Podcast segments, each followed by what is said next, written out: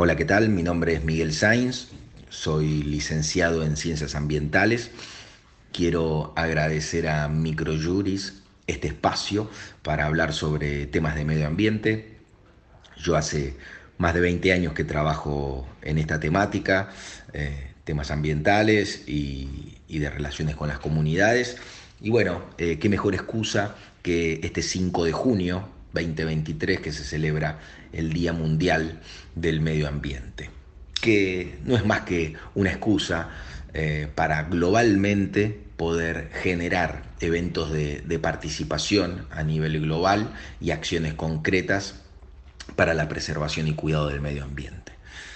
Bueno, pero ¿de dónde surge eh, este 5 de junio? ¿Por qué el 5 de junio? Bueno, les cuento que en 1972 se dio la primera de las conferencias de las Naciones Unidas eh, en Estocolmo, donde se comenzó a hablar de estos temas, donde se comenzó a, ordenar una agenda global en materia de conservación y preservación del medio ambiente. Eh, aquella conferencia inició un 5 de junio, así que se toma, se toma desde allí, desde 1974 en realidad, eh, como, como, fecha, ¿sí? como, como marco. Eh, el, 5 de junio para hablar sobre, sobre temas ambientales y, reforzar su necesidad en, la agenda cotidiana de, de los países.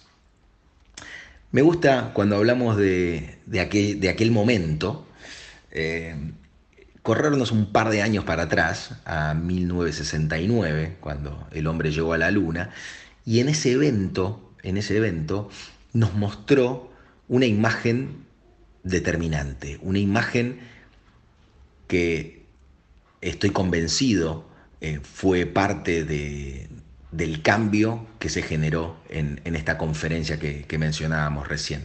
Y esa imagen no es ni más ni menos que la imagen del, mundo, del globo terráqueo, de, este, de este mundo con sus límites, con sus límites al crecimiento. Ahí es donde podemos ver y, nos ha abierto los ojos el hecho de, eh, luego de, de iniciar una era industrial, hacía ya este, casi 200 años, eh, de, aprovechamiento de los recursos naturales, de extracción y, consumo fuerte sobre esos recursos naturales, nos mostró una imagen eh, que vale más que mil palabras. Eh, ese mundo tiene límites, esos límites son concretos. Y ese sistema en el cual vivíamos en aquel momento y en el cual vivimos en este, eh, no, no toma en consideración los límites de ese planeta. No los toma porque eh, se basa en, en, procesos productivos eh, de alto consumo de recursos naturales, de alto consumo de energía, para generar un, un producto un servicio que le brinda al, ser humano, pero que no internaliza las externalidades que genera. Es decir, los residuos, la contaminación, los efluentes, las emisiones gaseosas que generan esos procesos productivos no están internalizados en las cuentas de esa misma industria. Por lo cual eh, se genera un sistema lineal vivimos en un sistema lineal donde eh, ingresa producto, ingresa energía, sale desecho, sale residuo. Y sobre estos temas es que en, los últimos años eh, se ha acelerado su conocimiento, se ha acelerado su diagnóstico y, bueno, quisiera traer, podríamos hablar de las distintas conferencias de, las Naciones Unidas, ¿no? Hablando de, Estocolmo, esta parte hubo, hubo gran diversidad de, eh, reuniones, algunas más exitosas que otras, pero, pero, quisiera hablar sobre una de las últimas, en el 2015, eh, uno, una de las conferencias de las partes, donde eh, se genera el Acuerdo de París.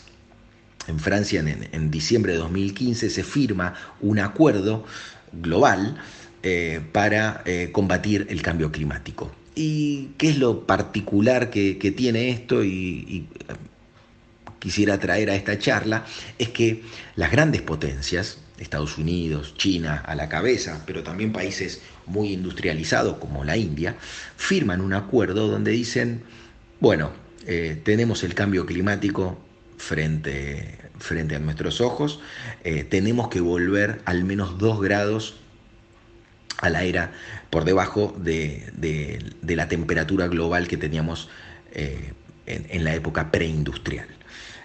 y se, se comprometen todas las naciones, pero principalmente estos, estos países muy desarrollados, se comprometen a acciones concretas para cambiar su manera de producir.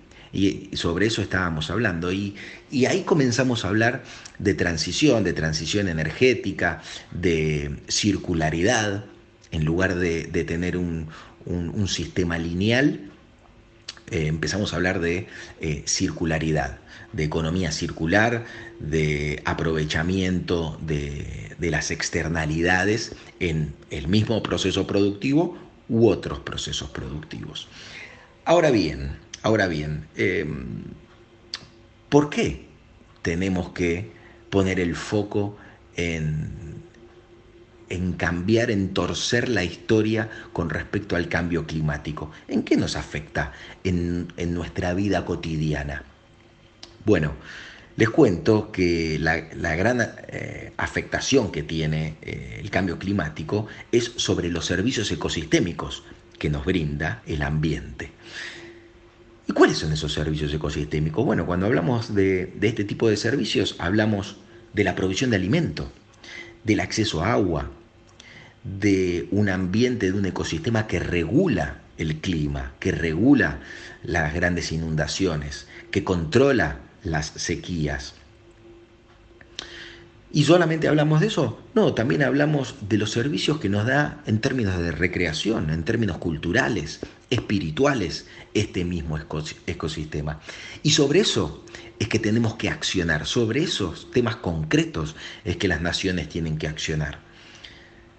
¿Y de qué manera me impacta a mí? Bueno, en lo cotidiano, en lo cotidiano desde ya, porque es a nivel local donde estas acciones van a tener un fuerte anclaje.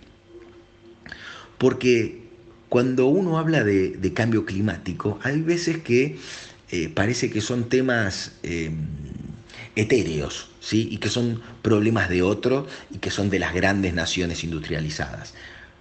El punto es, y volviendo a esta imagen de la Tierra, es que esa gran industrialización que sucedió en, los países del norte principalmente, repercute en todo el globo. Entonces, por eso es que tenemos que generar esta transición, porque nos va a impactar de manera local a cada uno de nosotros. Y ahora, ¿de qué manera vamos a hacer esta transición? Porque recordemos que durante 200 años esos países se desarrollaron y generaron un, gran crecimiento económico a partir de esos sistemas lineales que hablábamos al principio. Entonces, ¿de qué manera va a ser esa transición? Me pregunto. Yo como argentino, como país periférico, como país subdesarrollado, junto con mis vecinos de Latinoamérica. Pues bien, esa transición debe ser justa. Esa transición tiene que ser foco de, estos mismos países que hoy cuentan con el financiamiento para lograr una transición energética y, esta misma circularidad de la que hablábamos, pues bien, tiene que ser con todos los países dentro, eh, con todas las naciones, eh, con posibilidad de crecer, con posibilidad de desarrollarse de manera sostenible.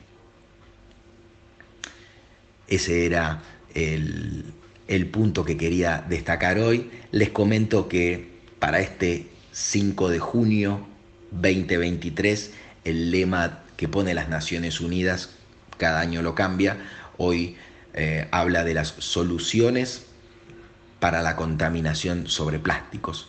Así que los invito a todos y a todas a generar menos residuos eh, de plásticos. Y les dejo un gran saludo.